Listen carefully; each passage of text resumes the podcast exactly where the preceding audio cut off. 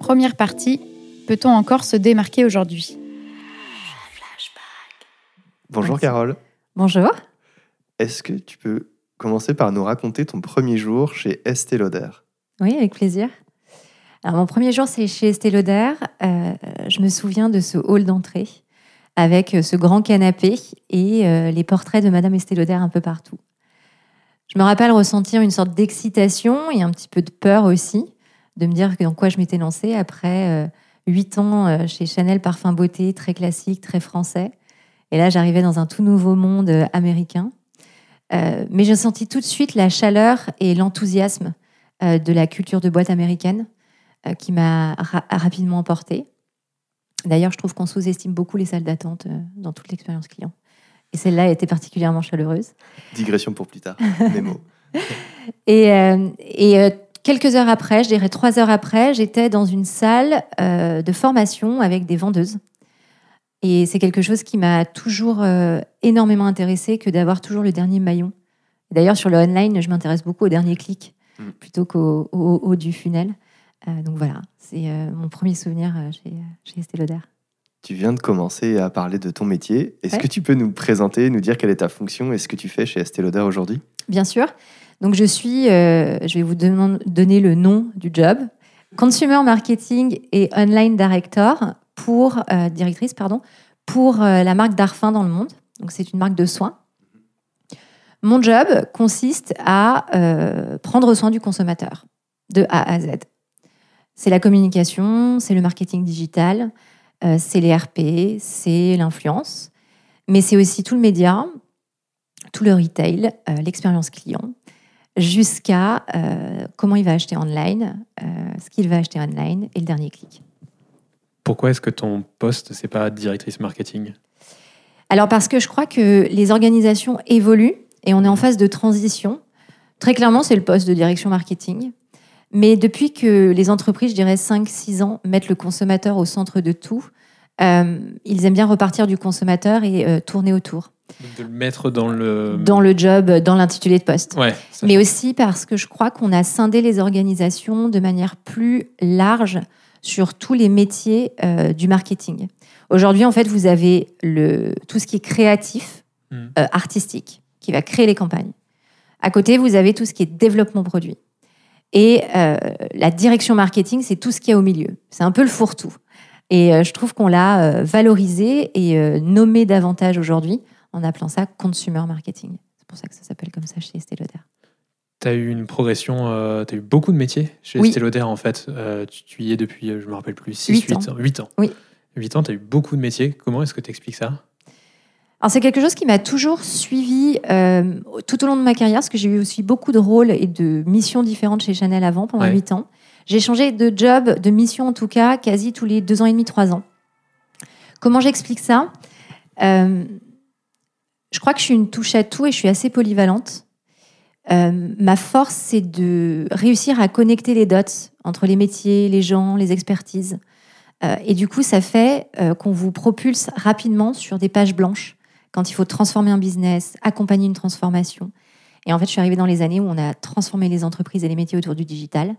Et donc, euh, ça a beaucoup accompagné mes mobilités, d'accompagner ce changement dans les structures euh, traditionnelles vers les structures qu'on connaît aujourd'hui. Je suis arrivée pile au bon moment euh, avec mon profil. Et je crois que c'est ce qui m'a amené à, à jumper rapidement de poste en poste. Consumer marketing, donc le consommateur au cœur, c'est ce que tu disais. C'est qui le, le consommateur d'Arfin ou peut-être qui est la consommatrice euh, d'Arfin? Tu la présenterais euh, comment et comment tu as fait pour la connaître aussi bien? Alors le consommateur euh, d'Arfin, puisque on est genderless. alors le consommateur d'Arfin dans le soin, c'est un consommateur qui s'y connaît déjà pas mal. Il utilise déjà pas mal de soins et il va chercher des produits performants avec une haute dose d'ingrédients naturels. C'est toute la beauté de cette marque et ce qui me passionne euh, probablement le plus au quotidien, c'est d'allier euh, la puissance de la nature, des plantes, des fleurs, à la science. Et comment on fait en sorte que euh, tous ces actifs fonctionnent très bien pour avoir des, résultats visibles sur la peau. La connaissance du consommateur, c'est probablement quelque chose qui me passionne aussi au quotidien beaucoup, c'est l'analyse de la data. Aujourd'hui, on est devenu, les, gros groupes, les marques sont devenus des machines de data. On, on, sait beaucoup de choses sur les consommateurs et donc on arrive à mieux les définir. Le pendant négatif de la data, c'est d'en avoir trop et de vouloir trop segmenter, de vouloir trop identifier, d'en faire euh, des, euh, ce qu'on appelle des, targets bien trop précises. Et après, ça devient des tout petits euh, bulks de business. Donc, on essaye d'élargir. mais la data permet cette connaissance du consommateur, savoir quel produit par quel produit il est intéressé, ce qu'on appelle les préoccupations de peau, l'âge, les niveaux sociaux, etc. Et ça permet de mieux leur adresser la communication. Donc euh, c'est grâce à la data euh, interne qu'on arrive à connaître euh, très bien les consommateurs. Qu'est-ce qui t'étonne dans ton métier aujourd'hui?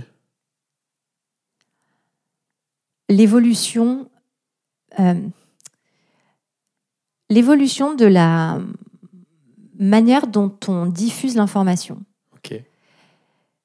Je vais vous prendre un exemple très concret. quand est née la plateforme TikTok, je m'y suis intéressée moyennement grâce à ma fille de, de 9 ans plus, plus ou moins. Euh, c'était beaucoup de danse du ventre. Du jour au lendemain, cette plateforme, elle est devenue la plateforme référente pour expliquer les produits de soins. Alors que, à la base, c'est juste de l'entertainment, euh, c'est juste beaucoup sur le fun, le son, etc. Mais toute plateforme euh, digitale aujourd'hui dans le monde ont la puissance de mieux expliquer un produit que les marques. Donc, ce qui m'étonne le plus au quotidien, c'est la faculté des gens à décrire un produit qu'ils n'ont pas conçu, qu'ils n'ont pas étudié au point, euh, de, au point où les marques l'étudient en fait. C'est cette connaissance du consommateur sur le soin et cette expertise en fait que euh, tout à chacun on, développe. Donc, euh, c'est, ce qui m'étonne, c'est vraiment la démocratisation du savoir sur plein d'industries mmh. par les consommateurs. Et ça, je trouve que ça a eu un, un effet extrêmement positif pour les marques parce que ça veut dire qu'il faut être sérieux, il faut être crédible, il faut avoir des faits euh, pour justifier les arguments qu'on met en avant dans nos communications. Et je crois que ça a donné un peu fin au marketing bullshit qui m'aurait fait chier, je crois, à terme. Euh, c'était vulgaire, ça. C'était très vulgaire. Mais est-ce que ça veut dire que le consommateur, il, euh, il prend le produit et que toi, ton objectif, c'est d'influencer les petits axes sur lesquels il va communiquer, mais il devient le propriétaire du produit? Ouais, complètement. Il devient l'utilisateur de ce produit. Mais dans la diffusion. Est-ce que, tu, est que tu conscientises quand tu vas faire ta campagne marketing, campagne de communication Est-ce que tu conscientises Tu te dis, OK, mon objectif, c'est de toucher telle personne qui va ensuite avoir tel message pour Bien la personne sûr. Bien sûr. D'accord toute la communication de. Euh, aujourd'hui, les, les, les, campagnes marketing, d'ailleurs, on, on, appelle davantage ça maintenant des concepts marketing. Dans le concept de départ, vous avez ce que la marque va raconter, et vous avez euh, qu'est-ce qu'il va accrocher le consommateur et qu'est-ce que lui va en, retirer pour le raconter? Typiquement, je vous donne un exemple. On, commercialise un sérum qui s'appelle Intral Sérum. Intral Sérum, euh, moi en tant que marque, je vais vous dire qu'il va euh, calmer l'inflammation de votre peau et qui va apporter plus de 147% d'hydratation immédiatement. Le consommateur, il va vous dire il y a 83% d'ingrédients naturels, c'est à base de pivoine, et dedans, il y a du dépanthénol. Tu sais que le dépanthénol, ça apaise. C'est d'ailleurs ce qu'on met sur les rougeurs de fesses de bébé. Jamais en tant que marque, j'aurais pu dire ça. Hmm. Jamais.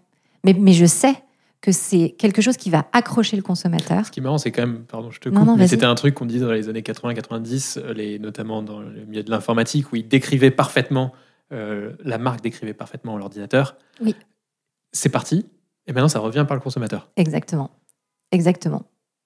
On est en train d'arriver sur un truc de geek absolu là dans notre discussion. Mais, mais... tu sais, je, je, pense que ça, c'est aussi beaucoup lié à l'évolution euh, de la data, du digital euh, et euh, du coding en fait. Parce que tout, tout est chiffré, tout est organisé, toute pensée, tout concept est testé. Euh, je ne sais pas si vous avez vu, mais par exemple, le pas de côté dans l'industrie de la cosmétique, ça a été le dernier euh, parfum d'Hermès H24. Mhm. Premier parfum qui est sorti sans être testé sur les consommateurs. Il n'y a que Hermès qui peut se permettre ça.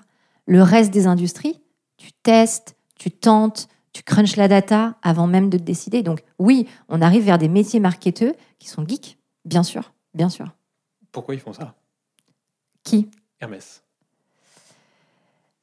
Crois qu'après, alors pour avoir travaillé 8 ans chez Chanel, je crois qu'il faut aussi admettre qui est des marques dans certaines industries qui se doivent de continuer à créer purement sans la data. Et dans toute industrie, tu, vois, Apple, ils ont eu des lancements qui se sont foirés. Je ne peux pas croire qu'ils n'avaient pas pu regarder avant avec la data. Mais il y a des moments où il faut créer, il faut inventer, il faut être le pas de côté pour continuer à inspirer sur la catégorie ou sur l'industrie dans laquelle tu travailles. Hermès, Chanel, Dior euh, sont des gens qui vont euh, continuer à générer la créativité. Est-ce que c'est pérenne de le faire sur tous tes produits? Je crois pas. Je crois qu'Hermès s'est permis ce côté-là, ce pas de côté-là, pour un, effet de com aussi, mmh. euh, sur la data et sur le côté professionnel. et le reste est très rationnel comme lancement. mais oui, je crois qu'il y a des, il y a des, des leaders qui se doivent de continuer à, créer et à inspirer en étant le pas de côté. Tu parlais de la rapide évolution des modes de communication aujourd'hui, avec l'enjeu de la crédibilité. Euh, quand Estée Lauder doit se lancer sur TikTok, euh, c'est un pari quand même. Euh, comment est-ce que tu veilles à toujours faire en sorte que ta marque elle reste crédible? J'ai l'impression d'être dans un meeting avec mes brand presidents. en fait, il faut, il faut. Je crois que c'est ça aussi dans le recrutement de talent, c'est de trouver des gens qui sont suffisamment bold, euh, qui aiment prendre des risques, mais qui arrivent à les mesurer. Euh, et c'est le fin dosage entre euh, qu'est-ce qui va créer le buzz et qu'est-ce qui est ce qu'on appelle dans l'ADN de marque. Chez Estée en France, dans le monde, pardon, dans le monde, Estée Lauder est, est le numéro un de la cosmétique prestige. En France, le nombre de parts de marché sur chacune des marques est assez faible parce que c'est un marché qui est très atypique avec mmh. justement ces marques françaises. Quand tu as des parts de marché qui sont petites et que du coup ton budget média est limité par rapport aux, concurrents, tu es obligé d'être buzzable. Tu es obligé d'aller chercher le pas de côté, cette, limite avec le risque. Tu es obligé de jouer sur cette ficelle, sinon tu n'émerges pas. Et donc, TikTok pour Darfin, euh, donc le test, enfin le, premier pilote, on va le faire en France là à partir du 1er juin, euh, c'est justement d'aller chercher cette limite. À partir du moment où vous expliquez votre produit et vous êtes conscient que la plateforme elle fonctionne avec certaines règles, il faut jouer le jeu. Sinon, ça sera jamais buzzable. Si j'arrive et je dis, alors le jour où tu vas créer le contenu sur euh, Intral Serum pour la marque Darfin, tu dis bien ça. Hein. Tu dis qu'il y a du dépanthénol dedans et puis tu dis que ça fait 247% d'hydratation. Elle te regarde, euh, la, créatrice de contenu sur TikTok te regarde et dit bah, J'ai pas compris ce que tu m'as dit là. Ok, alors, en fait, c'est un, sérum, il va calmer ta peau, tout comme quand tu es en colère, tu n'arrives pas à te concentrer sur autre chose. Bah, ta peau, c'est pareil, quand elle est inflammée, elle n'arrive pas à se concentrer sur autre chose. Si tu lui racontes ça, elle va super bien le faire sur TikTok. Donc, c'est là où, en fait, tu arrives à, à, préserver l'équité de marque. C'est quand tu briefes et que tu utilises les mots de la personne à qui, à qui tu parles. Et après, tu risques pas grand-chose. Et comment tu rassures tes euh, brand president euh, que ce pas de côté, il est euh, stratégique et pas juste une part de risque énorme? Back to data. En fait, à partir du moment où tu définis la liste de, des KPI que tu vas suivre, quand tu vas sur une plateforme sur TikTok, un des premiers KPI qu'on va regarder, c'est le reach. Comment je touche massivement des consommateurs et comment, surtout, ce, premier touch massif revient entre 7 et 12 fois, puisqu'on sait que la répétition doit atteindre les 7 fois minimum pour que tu commences à mémoriser soit la marque, soit le produit. Eh bien, tu rassures, pardon, tu rassures en, en, disant que tu vas atteindre ce KPI et que tu n'aurais pas pu l'atteindre en campagne média traditionnelle parce que le cost, le coût de cette campagne était bien trop élevé. Donc en fait, c'est très rationnel. Mais bien évidemment, tu te raccroches à la data pour rassurer un des challenges, on, terminera après cette petite parenthèse influenceur, mais euh, un des challenges, c'est de réussir à euh, faire en sorte que les influenceurs aient un discours qui plaise aussi euh, à la marque. Euh, T'es pas un peu frustré du coup de faire moins de, de branding classique où tout est bien conçu à la virgule près et de laisser beaucoup de place au discours des influenceurs et à leur spontanéité? Alors, c'est une combinaison. Je dirais pas qu'il y, y ait de la frustration parce qu'on continue à faire ce branding tu continues à avoir ces messages de marque. Tu continues à déployer exactement ce que tu veux raconter sur ta marque et sur ton produit. Je dirais qu'en fait, l'influence a amené une autre pierre à l'édifice. Elle a amené la proximité, elle a amené la vulgarisation euh, des propos de marque. Et je crois que si tu le réfléchis comme ça, c'est plus on top. Ça nous a permis de nous amuser davantage. Ça nous a permis d'explorer davantage de, paysages qu'on n'avait pas à date, dont on se privait. Et en fait, tu avais juste le top de la pyramide qui était ton brand euh, communication. Et puis, euh, ce que tu entendais dire par euh, tes copains, tes copines autour d'un verre. Et puis, il n'y avait pas de milieu. En fait, le milieu, c'est les influenceurs. Les influenceurs, c'est choisir son bon copain, sa bonne copine. Donc, la sélection est extrêmement importante pour être sûr que les deux parties sont satisfaits. Et c'est le bon copain ou la bonne copine qui va évangéliser la bonne parole. Donc, c'est l'utilisation d'une autre pierre dans cette pyramide de communication. Dans cette relation au consommateur, il y a beaucoup de marques aujourd'hui qui cherchent le sens, le sens de la marque, vraiment, euh, le sens du produit.